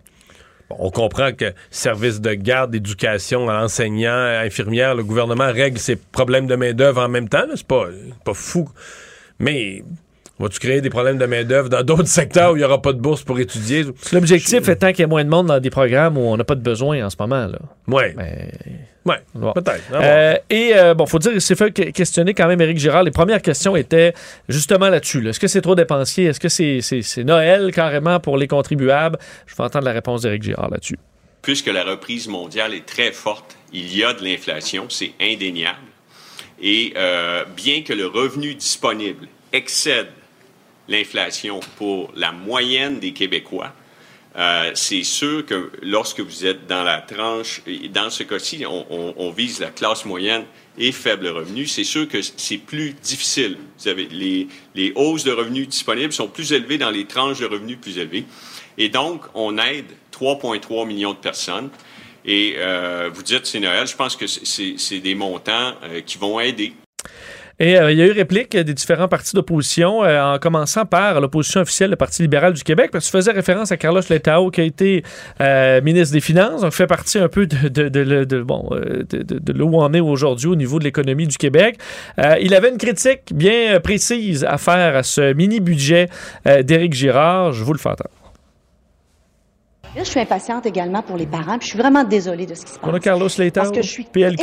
intimement convaincue. J'en ai fait moi-même des négociations. euh, de... La grande euh, absente euh, de cette mise à jour économique et financière du gouvernement, c'est qu'il n'y a absolument rien euh, en ce qui concerne les changements climatiques. Écoutez, euh, nous, nous, nous venons de, de- de revenir de la, de la grande conférence de Glasgow. Euh, Monsieur le Premier ministre y était, euh, moi aussi, euh, mais de toute évidence, on n'a pas assisté aux mêmes conférences. Euh, parce que l'urgence climatique est telle qu'il nous faut, il nous faut commencer d'ores et déjà euh, euh, à nous préparer à l'échéance 2030. Bon, c'était le grand absent. Ben. Est-ce que c'est un nouveau discours du Parti libéral euh, Ben, du Québec? la- non, mais c'est la concurrence entre des libéraux Québec solidaire sur qui va devenir plus vert. Non, parce que Gabriel Nadeau-Dubois va, et va dire, vont dire la même chose. Mais c'est juste que, pense-y, là. Il y, a- il y a une compétition à qui va, qui va jouer plus vert entre les libéraux puis Québec solidaire. Puis là, tu vas aller la tester par applaudissement dans un cégep, mettons, en avril prochain. là. Qui tu penses qui va gagner? Oui, je pense que ça va être QS. Non, mais tu penses vraiment que les libéraux vont gagner à ce jeu-là? C'est là que je, je, je, je suis plus, là. Je comprends ce qu'ils font, mais je vois pas la perspective que ça va... Puis, la grande absente, c'est le changement climatique. Oui, mais là, à ce compte-là, la grande absente, il n'y a rien pour l'éducation. Tu sais, je peux te nommer, c'est une petite mise à jour qui touche trois, quatre mesures précises. Euh, pénurie de main-d'œuvre, euh, inflation, des problèmes actuels. Tu peux faire, on, peut, on pourrait nommer jusqu'à demain des grands enjeux de la société. Il n'y a rien sur les CHSLD, il n'y a rien sur, tu sais, il n'y a rien sur mille choses. là. C'est pas un budget complet, c'est pas toute l'action du gouvernement, c'est une mise Ouais, à mais jour. il arrive de Glasgow, il s'est fait dire que c'était la ça. catastrophe. Mario. Ben, on Là, a plan. rien. Ils ont déposé un plan sur les changements climatiques. Tu peux dire qu'il est pas assez bon, qu'il est pas assez ambitieux, mais je dis c'est pas vrai qu'à chaque fois que le gouvernement fait un geste, qu'est-ce qu'il aurait fait aujourd'hui, mettons, dans dans son énoncé budgétaire sur les changements climatiques? là? Ben, des coupures drastiques euh, Oui. dans les transports. Euh, passe à la ben, prochaine, bon, voilà. on passe à la prochaine nouvelle. Pour ça que tu vas être plus content, peut-être être marabout encore plus, pour parler des euh, dossiers des CPE, les menaces de grève qui se poursuivent, parce que là, hier, on s'en rappelle, dans l'émission, on apprenait que la Fédération des intervenantes en petite enfance du Québec, euh, affiliée et CSQ, votait à 91% en faveur d'un mandat de grève illimité. Là, dans les prochaines heures, c'est la CSN, 11 000 éducatrices qui vont également se prononcer sur cette possibilité de grève générale illimitée. Et au gouvernement aujourd'hui, ben, Sonia Lebel, la présidente du Conseil du Trésor, évoque déjà une loi spéciale là, et montre qu'elle est euh, euh, impatiente, désole- se dit désolée pour les parents pour cette situation difficile. Je vais vous la faire entendre et également, euh, bon, du côté de la CSN, vers où on se, dirige. Alors, vous allez entendre la présidente là-dedans. Là, je suis impatiente également pour les parents, je suis vraiment désolée de ce qui se passe. Parce que je suis intimement convaincue. J'en ai fait moi-même des négociations de l'autre côté de la table. Et si on m'avait offert 20% pour trois ans à l'époque, j'aurais trouvé que l'argent pleuvait. Maintenant, on a fait des efforts marqués. Et je le répète, là, c'est pas un caprice, c'est pas une question de principe, c'est une question de capacité de payer. Il y a personne qui vote la grève allègrement. À chaque jour de grève qu'on fait, oui, c'est désagréable pour les parents, mais nous, pendant ce temps-là, la paye rentre pas. Puis euh, chez nous aussi, là, il y a des mères de famille, puis des mères de famille monoparentales. Alors, c'est quand on juge que c'est le moment, puis on l'a fait et on va continuer à le faire. On va le faire respectueusement par rapport aux parents. Donc, C'était Caroline Senville, euh, la présidente de la CSN. Pense qu'ils vont. euh, ça devrait peut-être Ben, moi, je passer? pense qu'on Hier, va passer à à 91 91 Ça va passer dans les autres syndicats aussi. C'est juste que c'est une. On n'a pas vu ça souvent. C'est une grève générale illimitée, pas de date. On garde dans notre manche, souvent, ouais. le- souvent, dans le passé, là, des grèves générales illimitées, là, c'est que tu sors de l'Assemblée, toi, l'Assemblée syndicale est un mercredi soir, tu sors de l'Assemblée, puis le jeudi Ouais. matin, tu rentres pas, c'est fini. là. Mais des fois, tu as des outils de guerre, là, mais tu les utilises pas parce que Ouais, c'est- euh, un moyen de pression. c'est ça. Un moyen de pression, normalement, c'est des journées de grève flottantes là, que tu insères puis que tu menaces d'utiliser ou de pas utiliser en cours de négociation. Mais quand tu dis, là, le grève générale est limité, là, c'est que c'est fini. là. C'est la fin des épisodes. En fait, c'est presque l'étape où euh, le gouvernement, Sonia Lebel est bien patiente, elle négocie encore. Moi, si j'étais ministre, je négocierais plus. Je dirais, mais là, vous avez un mandat de grève générale illimité. On est en grève. là, salut. Puis, plus à l'étape de négocier. Le syndicat vote. Faites-le. Puis si t'es pas, si pas game de l'affaire, ben là, plie. C'est comme, c'est comme le syndicat est dans un choix qui veut faire une grosse, grosse, grosse, grosse, grosse menace, mais il a pas l'air d'être vraiment game de l'affaire. Moi, je, je- puis j'ai l'impression que si on se lance, c'est drôle, là, moi, la loi spéciale, j'y crois pas. Je crois pas. Je pense que c'est pas un service essentiel. Je pense que si on a une grève, on va avoir une grève, puis elle va durer. C'est mon, c'est mon impression. Je peux me tromper, mais je vois pas le gouvernement forcer le retour au travail par une loi matraque sur les éducatrices. Je crois pas à ça. Tout savoir en 24 minutes. Mais malheureusement, la- les recherches pour Coralie Lessard, cette adolescente qui était portée disparue depuis samedi, eh ben, se sont soldées par la découverte d'un corps, euh, malheureusement, euh, vers 10h30 euh, mercredi. Donc, une, équ- une équipe, jeudi, une équipe de la Sûreté du Québec qui a retrouvé le corps de l'adolescente en matinée, euh, dit-on, dans un endroit isolé, boisé à environ un kilomètre seulement à l'ouest de l'endroit où elle avait été aperçue par euh, des chasseurs, on sait, le 20 novembre dernier, vers techniquement, il 17 disait heures. que les recherches avaient cessé. Oui. Est-ce qu'ils ont eu une information ou est-ce qu'il y avait encore certaines recherches Ben, minimales qui étaient maintenues? Oui, hier, ben ouais, écoute, c'est une bonne question que tu me poses. Il restait peut-être quelques policiers encore, euh, parce qu'on parle Parce vraiment que la de grosse policiers qui opération a été stoppée hier soir. Ouais, il n'y avait pas de bénévoles euh, qui, qui étaient impliqués. Euh, la cause du décès est toujours inconnue. On va faire, bon, il y a enquête du coroner. On exclut pas mal là, déjà, bon, une, une mort d'origine criminelle. On dit d'ailleurs par parle, respect pas de marque, on parle pas de marque de violence. non, exact. Donc, on dit par respect pour la famille, aucun détail ne sera divulgué concernant les circonstances. Euh, on se souvient que, bon, euh, elle été portée disparue après, qu'elle tardait à revenir d'une promenade. Il y avait eu d'importants euh, moyens policiers déployés tout au long de la semaine dans l'espoir de la retrouver. Obligé de parler de COVID-19 malheureusement parce que à plusieurs endroits dans le monde, euh, la situation est de plus en plus difficile et c'est le cas aussi au Québec où on voit une hausse de cas, Euh, pas de hausse d'hospitalisation par contre, ce qui est plus rassurant, mais au niveau des cas, euh, forcé d'admettre que oui, ça monte 902 cas aujourd'hui. La semaine dernière, jeudi, on était à 720. Alors voyez un peu la tendance, on le voit de ce semaine en semaine, depuis à peu près un mois, une hausse assez constante. Cinq décès s'ajoutent au bilan du Québec. Mais évidemment, c'est en Europe euh, où on surveille la situation, là, où, bon, où ça se dégrade de jour en jour. D'ailleurs, on voyait, euh, bon, parmi les pays là, où, où c'est le plus difficile, la Belgique, aujourd'hui, on dit que présentement, ça dépasse euh, les pires scénarios. Tu sais, on arrivait toujours avec des scénarios de courbe du plus pessimiste au scénario le plus optimiste. On dépasse ce qui avait été esquissé il y a quelques semaines par des experts scientifiques en Belgique sur la situation. On est rendu à pratiquement 23 000, euh, 25 000 nouvelles infections. Il faut se rappeler que c'est un pays de millions euh, 500 000 habitants. beaucoup plus gros que le Québec. Euh, là. 25 000 nouveaux cas, situation très difficile. L'Allemagne, finalement, on est rendu à 76 000 nouveaux cas, euh, nouveau record absolu depuis le début de la pandémie. Euh, vous rappelez que le pic de la troisième vague était à 30 000 en Allemagne, pour vous donner un peu un portrait de la situation. L'Allemagne, l'Autriche, les Pays-Bas, euh, la Belgique aussi maintenant avec les chiffres que tu viens de nous donner, euh, ben, la Pologne, je ne veux pas j'en oublie là, mais c'est tous des pays qui, dont la cinquième vague est la pire. C'est-à-dire qu'ils n'ont jamais connu autant de cas qu'au cours de la dernière Et semaine. de loin, parce qu'on voit les chiffres en France sont très élevés, mais eux, ils ont eu des vagues euh, pas à peu plus près, là, ouais, 40, 60 000. Sauf qu'en ils sont à a quand- 33 000 ouais, cas. Mais il y avait 11 000 il y a deux semaines, ou 10 000 il y a Ouais, deux semaines. Donc, ça, en flèche, ça a triplé en deux semaines. Tout à fait. Et il n'y a pas de tendance à la baisse euh, du tout. On vient de, je viens d'avoir les chiffres. C'était un peu presque 34 000 euh, en France aujourd'hui. Euh, même le Portugal, le pays où le taux de vaccination est très, très élevé, on voit une montée importante des cas, beaucoup moins au niveau des hospitalisations. Donc, on voit que le vaccin euh, présentement les Portugais, mais ça n'empêche pas le gouvernement d'annoncer le retour du passeport euh, vaccinal qu'on avait enlevé, le retour des tests COVID pour les passagers qui arrivent par avion. faudra avoir des tests également pour entrer, par exemple, dans les discothèques. On va fermer un peu, euh, euh, envoyer tout le monde en télétravail une bonne semaine en début d'année, du 2 au 9 janvier. Alors, on va essayer de contenir un peu cette hausse.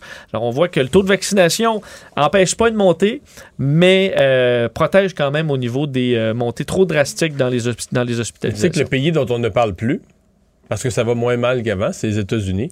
Oui. Qui ont toujours plus de, les deux derniers jours, là, plus de 100 000 cas par jour, 1500 et 1600 morts dans les deux derniers jours. Ouais, et là, ben, tu dis ça, c'est tu sais, le 1500 morts, c'est triste que ce soit le chiffre un peu de base. Le 1000 morts, euh, là, ça monte. Et, euh, et là, est-ce que c'est sur le bord de tourner aux États-Unis? Parce On que là, voit c'est les- Thanksgiving. Ouais, là. Il n'y a Thanksgiving. jamais autant de contacts entre les individus. Les Américains se promènent à la grandeur du pays pour euh, se retrouver en famille. Plusieurs experts s'inquiètent alors que le variant Delta est là, euh, qu'on est en montée de cas dans plusieurs États aussi. Et on peut entendre d'ailleurs ce matin Dr Julien Cavana, professeur assistant de neurologie à l'hôpital universitaire Emory d'Atlanta, était en entrevue avec notre collègue Philippe Vincent Foisy et lui s'inquiète de ça, la situation des prochains jours. Euh, il s'inquiète d'une recrudescence des cas aux États-Unis. Je vous le fais entendre. Oui, je suis inquiet parce que on est déjà dans cette cinquième vague avant même de commencer les festivités de fin d'année. On a une reprise épidémique en particulier dans le nord du, pays, c'est-à-dire les États du Midwest, le Michigan, le Minnesota, le Wisconsin, mais aussi en Nouvelle-Angleterre, dans le Vermont, dans le New Hampshire et même dans le dans le Massachusetts. Et donc avec euh, ces rassemblements familiaux, euh, les gens qui vont voyager davantage, avec euh, quasiment aucune restriction de voyage liée à la pandémie, à part le, le port du masque, je crains que cette reprise épidémique qui est déjà là s'amplifie après les rassemblements familiaux. Il des inquiétudes aussi à l'international en raison de l'apparition d'un nouveau variant en Afrique du Sud, cette fois, pour l'instant nommé B11529, euh, qui a une particularité, c'est que cette, vari- bon, cette variante euh, a énormément de mutations là, en même temps, donc plusieurs modifications euh, au virus qui pourraient le rendre plus résistant au vaccin, pourraient le rendre beaucoup plus contagieux. On ne le sait pas encore exactement. Il y aura réunion d'urgence de l'OMS demain pour essayer d'établir la dangerosité de ce variant-là, mais ça inquiète tellement euh, que plusieurs experts de par le monde demandaient carrément qu'on déclenche un genre de code rouge Ouais, à viens juste l'international d'avoir une pour- alerte sur mon sel que le Royaume-Uni vient d'imposer euh, des restrictions de voyage, des quarantaines pour tous les voyageurs en provenance d'Afrique du Sud puis des pays voisins, des, pays voisins, pardon. Bon, mais ça commence parce qu'on voyait un cas, par exemple, détecté euh, à Hong Kong, quelqu'un qui partait de l'Afrique du Sud, dans des pays voisins aussi, comme le Botswana. Euh, et on sait à quel point on a eu, on été incapable dans le monde de, de- retenir des variants plus contagieux. Alors, il y a une inquiétude. On ne dit pas à quel point ce, variant-là pourrait prendre la place, mais il y a quand même, bon, à- à vérifier. Et un mot sur les CHSLD, puisqu'on découvrait aujourd'hui, euh, Mario, alors qu'on a distri- a distribué la troisième dose, le booster euh, à, à la grandeur des CHSLD au Québec, mais que le taux de vaccination est assez bas. C'est le cas, euh, c'est des chiffres qui ont été obtenus par notre collègue Di- Diane Lamar, pharmacienne, professeure à l'Université de Montréal. Seulement 62% des usagers ont pris la troisième dose. C'est 25 000 sur 25 40 000. Mais je peux pas croire. Des gens euh, vulnérables qui ont déjà eu leurs deux autres doses après plus de 90, enfin, à presque 100 euh, et qui là, a 62. refusé? Il y a une enquête à faire là-dessus. Parce que là, on est, on est en pleine discussion sur qu'est-ce qui s'est passé dans la première vague, autant de morts dans les CHSLD. Il faut protéger nos gens. Puis là, on a un vaccin pour les protéger de la meilleure façon qui soit. Euh, les données sont claires qu'après un certain temps, surtout pour les gens plus faibles, très âgés, la protection diminue, en tout cas passé six mois. Eux, ça fait plus de six mois parce qu'ils ont eu, ils ont été les premiers à avoir leur première et deuxième dose. Euh, pourquoi? Mais qui a refusé? Parce que je me demande, il y a beaucoup de gens dans les CHSLD quand même qui sont même pas en mesure de prendre leurs propres décisions de santé, là, qui ont des tuteurs ou qui ont, qui ont de l'Alzheimer, qui, ont des problèmes cognitifs. Est-ce que leurs enfants ont refusé la troisième dose? Pourquoi? Qu'est-ce qui... Il y, a- y y quelque chose de mystérieux, d'anormal là-dedans. là. Surtout que tu dis quoi, des familles dans la, la grande majorité des Québécois sont pour les vaccins. On le voit avec le taux de vaccin, vaccination très élevé. Donc, Pourquoi je vois tout à pas pourquoi coup, 40% des familles euh, refuseraient que leurs euh, proches, pas. euh, Mais c'est drôlement inquiétant. Euh, bien, le tribunal québécois en matière de violence sexuelle et conjugale euh, pourra aller de l'avant, euh, puisqu'aujourd'hui, le projet de loi 92 visant à l'instaurer au Québec a été adopté à l'unanimité. Quand même un travail euh, des, bon, de, tous les partis pour arriver à un, consensus. D'ailleurs, aujourd'hui, Simon Jolin Barrette bon, parlait au Salon Bleu, disait le train est en marche, il est sorti de la gare, parlait d'une première mondiale, comme quoi le Québec sera le premier État dans le monde à mettre en place ce tribunal spécialisé tant en matière de violence sexuelle qu'en matière de violence conjugale. Euh, et là, euh, bon, partout, on disait, on sou- soulignait quand même le travail, le fait qu'il y a eu des changements en raison des débats avec les autres partis. Euh, alors, on, bon, il reste qu'il y a des étapes, là, parce que là, il faut l'opérationnaliser, pour utiliser le terme utilisé par Simon Jolin Barrette. Euh, reste à voir bon, la réception à la Cour du Québec. On sait que c'est pas un projet qui a fait l'unanimité de ce côté-là. Les contestations judiciaires pourraient prendre des années aussi. Ouais. C'est un, bon, quand est-ce même un point important aujourd'hui. Est-ce qu'il va y avoir contestation judiciaire? Peut-être. euh, je sais, par qui? là? par des avocats de la défense? Par... Il y a la juge en chef elle-même qui a pas l'air là. Elle a quand même. mais de là à contester. euh, Ouais, ouais, j'en doute, j'en doute, c'est particulier. Euh, rappelez cet accident à Beauport euh, au, bon, au mois de septembre. Le récidiviste Éric Légaré qui a décimé une famille entière alors qu'il avait consommé de l'alcool de façon importante. 7 verres de vin, 3 shooters, fumé du cannabis, roulé à 130 km/h, avait frappé, euh, bon, tuant euh, bon, de, de- bon, plusieurs personnes, là, on se souvient. Et euh, ben, il va plaider coupable. C'est ce que son avocat a révélé aujourd'hui, maître Julie Bégin, une des avocates là, qui représente Légaré dans ce dossier. Il faut dire que lui revient en cours pour la huitième fois, lui qui est un multirécidiviste. À la mi-octobre, à l'enquête pour remise en liberté, on avait montré quand même des images vidéo de lui titubant au restaurant, les images de l'accident. Donc le juge, il faut dire, avait été très clair sur le fait que la preuve était accablante, qu'il y avait plus, plusieurs facteurs Non, atténuants, que la responsabilité était ton, cas, entière. t'empires ton cas niaiser tout le monde dans un procès. C'est ça. Je pense que les, euh, ses, ses propres avocats ont été assez clairs là-dessus. D'ailleurs, on dit qu'il veut euh, euh, plaider coupable pour euh, bon pour pas en ajouter là, sur la peine des familles. Bon, on comprend que pour, pour, pour lui aussi, ça, l'avantage dans ce cas-là. Un mot sur l'armée canadienne. Le général Wayne Eyre, qui devient le chef d'état-major des forces armées canadiennes, poste qu'il occupait par intérim. Par contre, alors c'est pas nouveau. mais On sait à quel point ça a été difficile de trouver un patron euh, à l'armée canadienne. Justin Trudeau l'a confirmé donc aujourd'hui, disant que l'expérience vécue euh, par le de- bon de- depuis qu'il est là au cours de la dernière année là, euh, il avait su exercer du leadership, aider les Canadiens à travers le pays. Lui qui est un vétéran de l'Afghanistan, qui a été dans les Balkans aussi, qui a été dans de nombreux dé- désastres naturels comme Fort McMurray. Alors on espère, je pense, dans l'armée canadienne avoir trouvé le bon. Moi, ce que j'entends, c'est que M. Trudeau et sa ministre, là, chaque heure qui passe, ils portent un toast. On a fait une heure de plus. Il n'y a pas eu de scandale, il n'y a rien qui est sorti dans aucun journal, à nulle part. Oui, oui, je pense qu'on est. euh, On est rendu là on dans l'armée là. canadienne. Et euh, je termine avec euh, une manifestation qui était attendue à l'hôpital Sainte-Justine. Aujourd'hui, vous vous demandez bien pourquoi. C'était contre la vaccination des enfants, à l'initiative du militant anti-vaccin François Amalega, qui attendait, lui, Mario, des milliers de personnes. Il parlait d'une gigantesque désobéissance civile devant l'hôpital Sainte-Justine. Il y avait combien de personnes? 20. Bon. 20 personnes. Génie. Euh, 17 d'entre eux ont reçu un constat d'infraction de 1500 dollars, qui pour la plupart rajoutent sur la pile, là, parce qu'on sait que M. Amalega et plusieurs qui étaient là en collectionnent euh, des uns. On sait que c'est interdit maintenant avec le décret là, euh, de manifester à moins de 50 mètres d'écoles et d'hôpitaux. C'est 1500. 1500. Et on les donne à tout le monde, puis après ça, c'est fini. Alors, euh, ils sont allés cueillir leur ticket, on peut dire, euh, devant l'hôpital Sainte-Justine. Résumer l'actualité en 24 minutes, c'est mission accomplie, Vincent. Mario Dumont et Vincent Dessureau. Deux générations, deux visions, deux fois plus d'informations. Cube Radio.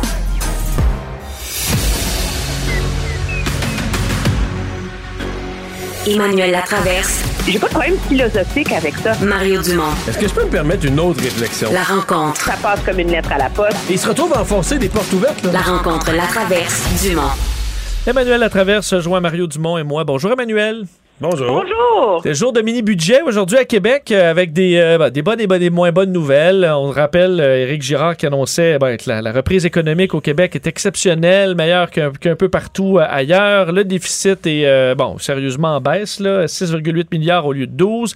Euh, mais on a l'inflation et là on va aider les familles, on va envoyer des chèques à plus de 3 millions de Québécois. Est-ce que c'est la bonne mesure pour, euh, pour Manuel- empêcher ça? Tu sais, Manuel, que Vincent, il pense que j'en aurais pas. Moi, j'ai dit à Mario que pour moi. euh, Non, t'en auras pas. Ah, c'est ah, pour ah, les ah. familles. Mais non, c'est pour les familles qui gagnent moins de 50 000. Ben, vous savez pas Euh, combien écoute, je gagne, pense C'est ça qui donner. pas. C'est vrai. Tout le monde va dire que c'est électoraliste, là. Puis peut-être, mais c'est une bonne mesure pareil. Moi, je regarde, là, je suis à Ottawa, à tous les jours, le gouvernement se fait casser du sucre sur le dos. Qu'est-ce que vous allez faire? L'inflation, l'inflation. On ouvre les bulletins de nouvelles avec ça. L'épicerie coûte plus cher. Le gouvernement dit, il y a des familles pour qui ça les empêche de joindre les deux bouts. On va, ils l'ont fait de manière très scientifique, là. Ils ont calculé, ils ont, déjà, on indexe, là, les, on augmente la valeur de toutes les allocations, là, que, que les gens reçoivent. Puis la différence entre ça, puis le 4% d'inflation, ben, on envoie un chèque aux familles. Moi, je trouve que c'est, je trouve que c'est très habile, je trouve que c'est une bonne idée, puis on l'envoie après Noël pour que, dans l'espoir, espoir que ça serve Ouais. plus à aider les familles qu'à acheter des cadeaux, mais bon, ça, c'est peut-être euh, c'est peut-être un peu rêvé en couleur. Mais moi, je, je oui, je, je- je suis plus sympathique à cette mesure-là, aider pour l'inflation, le coût de la vie. Je suis plus euh, incertain de la mesure pour les étudiants qu'on veut diriger. Je comprends l'objectif, on veut les diriger vers des secteurs précis. Mais il y a beaucoup de secteurs d'abord où ça prend de la main-d'œuvre, où il faut former de la main-d'œuvre.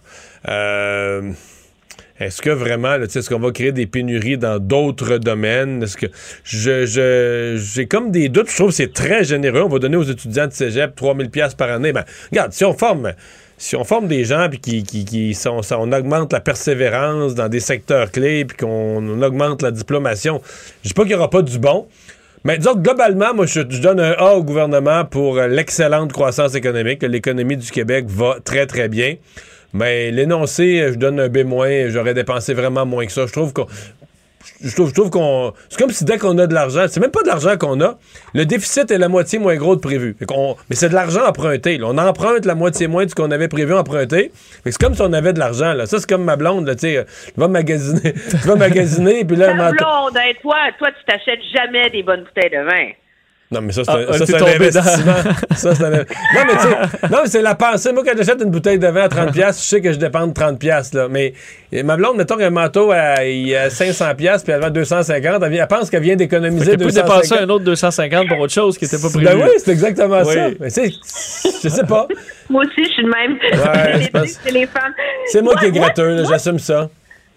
Moi, sur les euh, sur euh, les bourses d'assiduité, comme on les appelle, euh, ce que le ministre explique, c'est que la réalité, c'est que pour contrer, parce que lui, on n'est pas en pénurie de main-d'œuvre, on est en rareté de Oui, oui, oui, je sais. Parce qu'il y a euh, des dizaines de milliers de Québécois qui ne sont pas en emploi.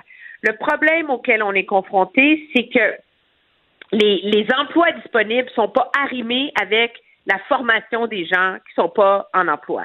Donc, qui cherchent un emploi ou qui ont renoncé à se chercher un emploi. Alors, le- gouvernement leur dit, écoutez, venez étudier, vous allez avoir une job, puis on va quasiment vous payer pour étudier. Moi, je trouve que c'est c'est peut-être désespéré comme geste, là, euh, mais que ça vaut la peine d'être essayé.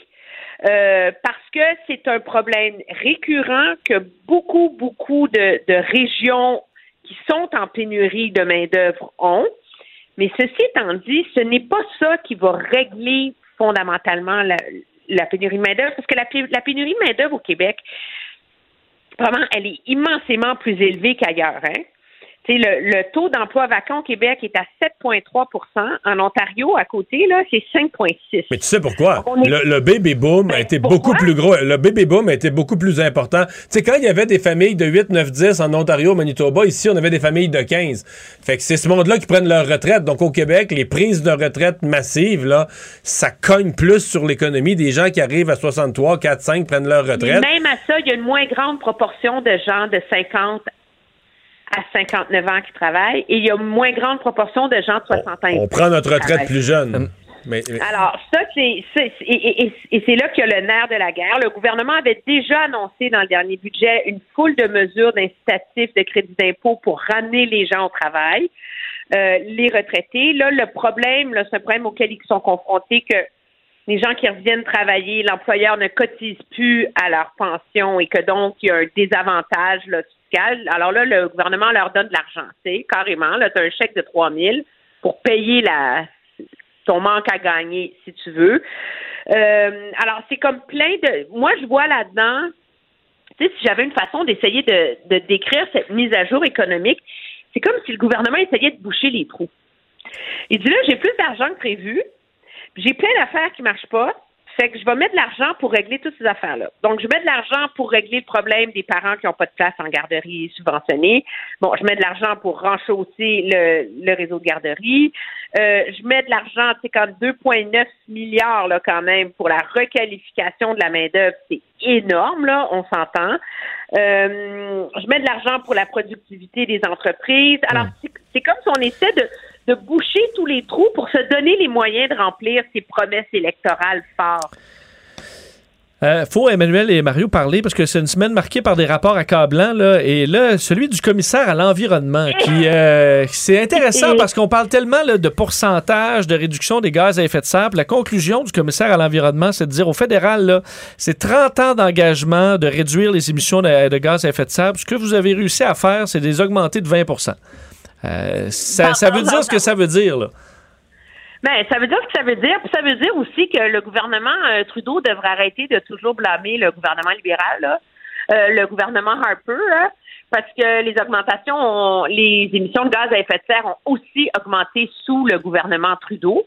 Et ce qu'il y a de dévastateur dans le rapport euh, du commissaire à l'environnement, Jerry DeMarco, c'est que c'est à quel point l'argent dépensé est dépensé dans des programmes qui sont mal conçus. Donc, il donne l'exemple de, de, de programmes pour, euh, par exemple, euh, réduire les émissions dans le secteur énergétique. C'est toutes les subventions pour les combustibles fossiles. Ça, c'est supposé là, les aider à réduire les émissions, mais écoute, tout ce que ça a fait, c'est financer une hausse de production.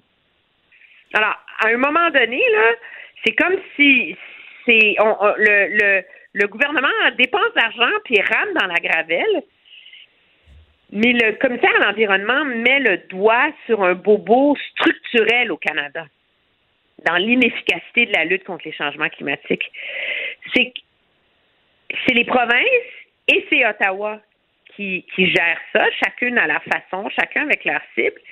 Mais les programmes ne sont pas arrimés les uns avec les autres.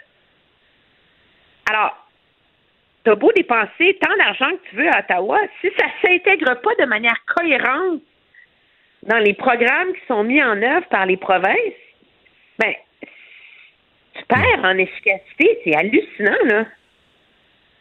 Mais moi, je je, je, je suis pas très étonné. On se comprend que.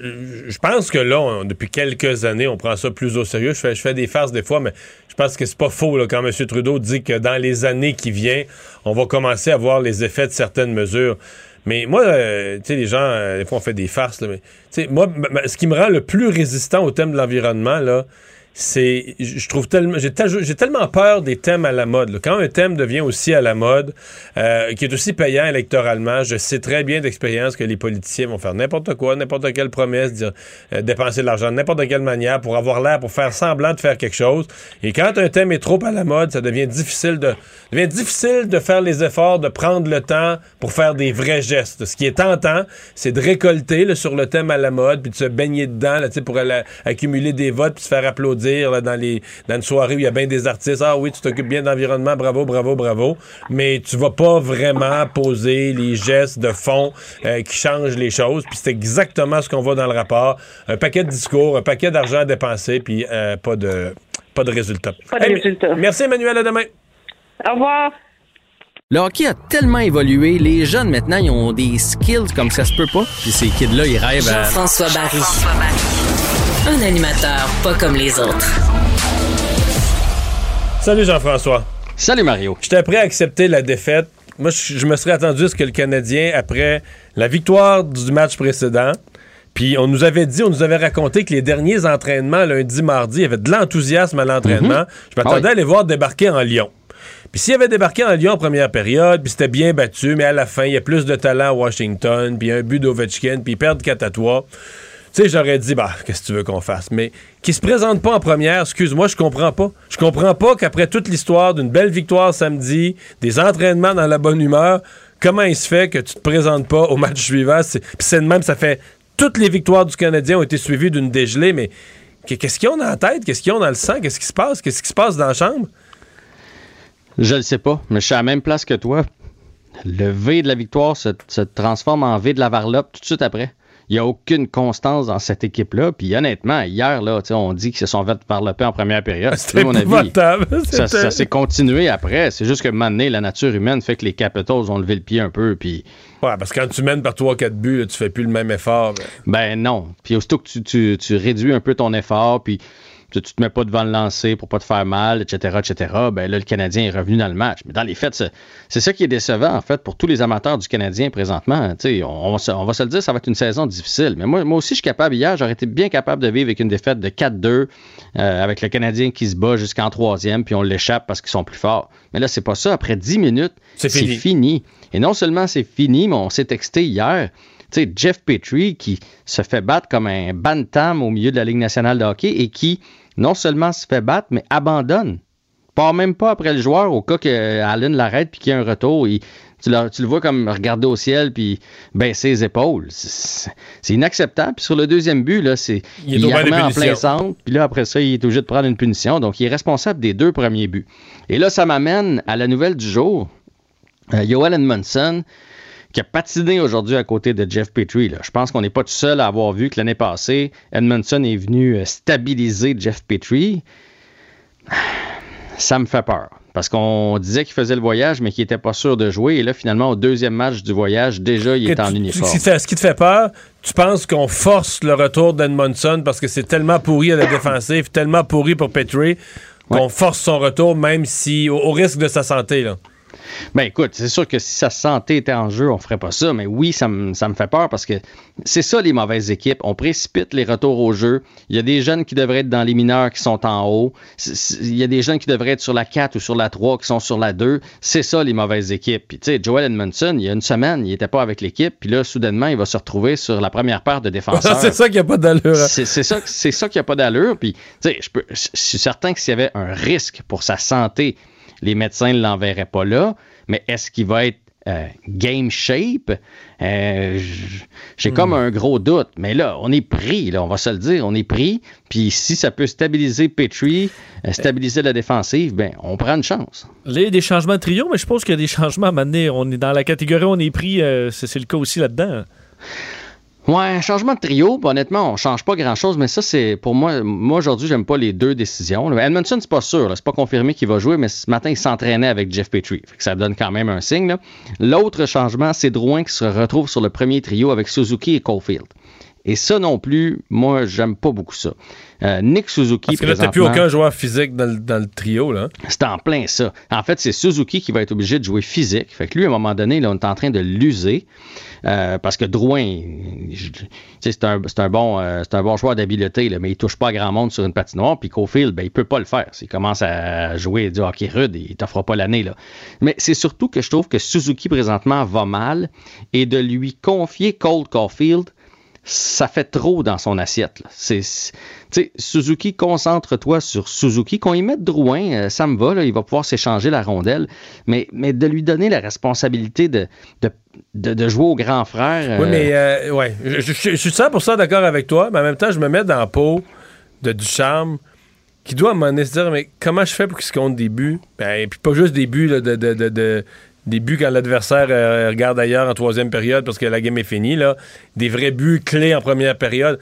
Il y a tellement pas. Hier en première, pas d'attaque. Je pense qu'à un moment donné, il y avait, il y avait 15 minutes de jeu, il y avait trois lancés. Bon, on a fini avec 4, je pense, la première période. c'est épouvantable. Comment tu fais pour générer de l'attaque? Tu dis, je vais essayer de regrouper mon talent. Il doit chercher n'importe quelle forme de combinaison. Il doit être découragé. Ben, tu sais, moi, à la limite, là, s'il voulait euh, absolument euh, garder Suzuki et Caulfield, moi, je les séparerais, là, parce que, tu sais, Suzuki, il joue comme un vétéran, mais il a 22 ans, là, fait que, euh, mais je mettrais Anderson. Te souviens-tu en série, lorsque Toffoli s'est blessé, euh, on a mis ce trio-là ensemble, D'ailleurs, il avait marqué un gros but, euh, c'est pas contre Tampa Bay, le match que tu étais là, je pense. Anderson a marqué, là, couché par terre, mais lui, il amenait le côté physique. Puis si Anderson est sur le jeu, euh, il y a des gens de l'autre bord qui n'oseront pas aller euh, toucher à, Su- à Suzuki et à Caulfield. Fait que c'est au moins, il me semble, ton trio est balancé. Mais sinon, pourquoi pas l'envoyer sur la deuxième ligne Caulfield avec Vorak et Anderson? Vorak, c'est un centre défensif. Anderson serait là pour le protéger. Tu es sur la 2, tu pas sur la 1. Tu joues pas contre le meilleur duo de défenseurs de l'autre côté. Puis de toute façon, on va se le dire, tu as regardé le match hier. Cole Caulfield, présentement, en étant en léthargie, il lance. Chaque fois qu'il y a une chance, il lance. Fait que tu le mettras avec n'importe qui. Il n'y a pas besoin de faire de jeu de passe. Donnez-y, il traverse la bleue, là. Puis dans le haut des cercles, il décoche un lancer. Fait que je- je trouve juste que. Caulfield sur la 1, là, il n'y a pas assez de confiance présentement pour le mettre là. Puis de, de demander à Ouais. Suzuki de le paterner, ça fait beaucoup. Bon. Est-ce que tu regardes le football présentement pendant que je te parle? Non, pas du tout. Non, non parce non. que euh, j'imagine que ça te démange aujourd'hui. C'est quand même Ouais, ouais, ben là, c'était pas, un- pas un gros match le premier. les Bears, les Bears contre les Lions. Euh, qui a marqué le but gagnant pour les Golden Knights hier? C'est c'est quoi ta devinette? Ah oui, j'avais Je- une devinette pour vous autres. Je la a- savais pas, je l'ai pas Ouais. vue. Qui a marqué le but gagnant hier dans la victoire Je des pense que c'est Golden Pacioretty Knights? si tu nous poses la question, non? C'est Adam Brooks. Juste pour en rajouter une couche. Pour vrai, là, c'est pas, une- c'est pas une blague. C'est pas une joke, c'est pas une joke. Victoire de 5-2. Et le troisième but est venu d'Adam Brooks. On se souviendra que le Canadien a laissé aller Adam Brooks en disant Bah, il, il produit rien, on va le laisser au balotage. Les Golden Knights l'ont ramassé et il est allé marquer le but gagnant hier. Question de. Le fer dans la sur cette saison de misère. Hey, merci Jean-François, à demain. Mario Dumont et Vincent Dessureau. Joignez-vous à la discussion. Appelez ou textez le 187 Cube Radio 1877 827 2346. Cube Radio. Cube Radio. En direct à LCN. 17h27 dans les studios de Cube Radio. Nous attend Mario Dumont. Euh, Mario, les finances se portent mieux qu'anticipé du côté de Québec, qui est même prêt à partager un peu de ses revenus avec les Québécois. Ouais, euh, l'économie du Québec, les finances viennent avec l'économie. Ce qui fait des bonnes finances, c'est quand l'argent rentre parce que l'économie tourne bien.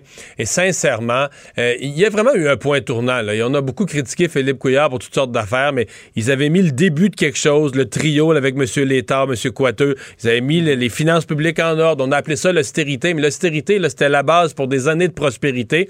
Et aujourd'hui, euh, la CAQ qui continue, qui a une philosophie économique assez agressive, rattraper l'Ontario, donc faire monter le niveau de vie des Québécois, de la richesse collective, qui permet ensuite de réinvestir dans plein de domaines. Il y a vraiment, il faut s'en réjouir. Il y avait un article dans le Globe and Mail plus tôt cette semaine où on disait c'est qui la province qui est numéro un sur toute une série de critères économiques.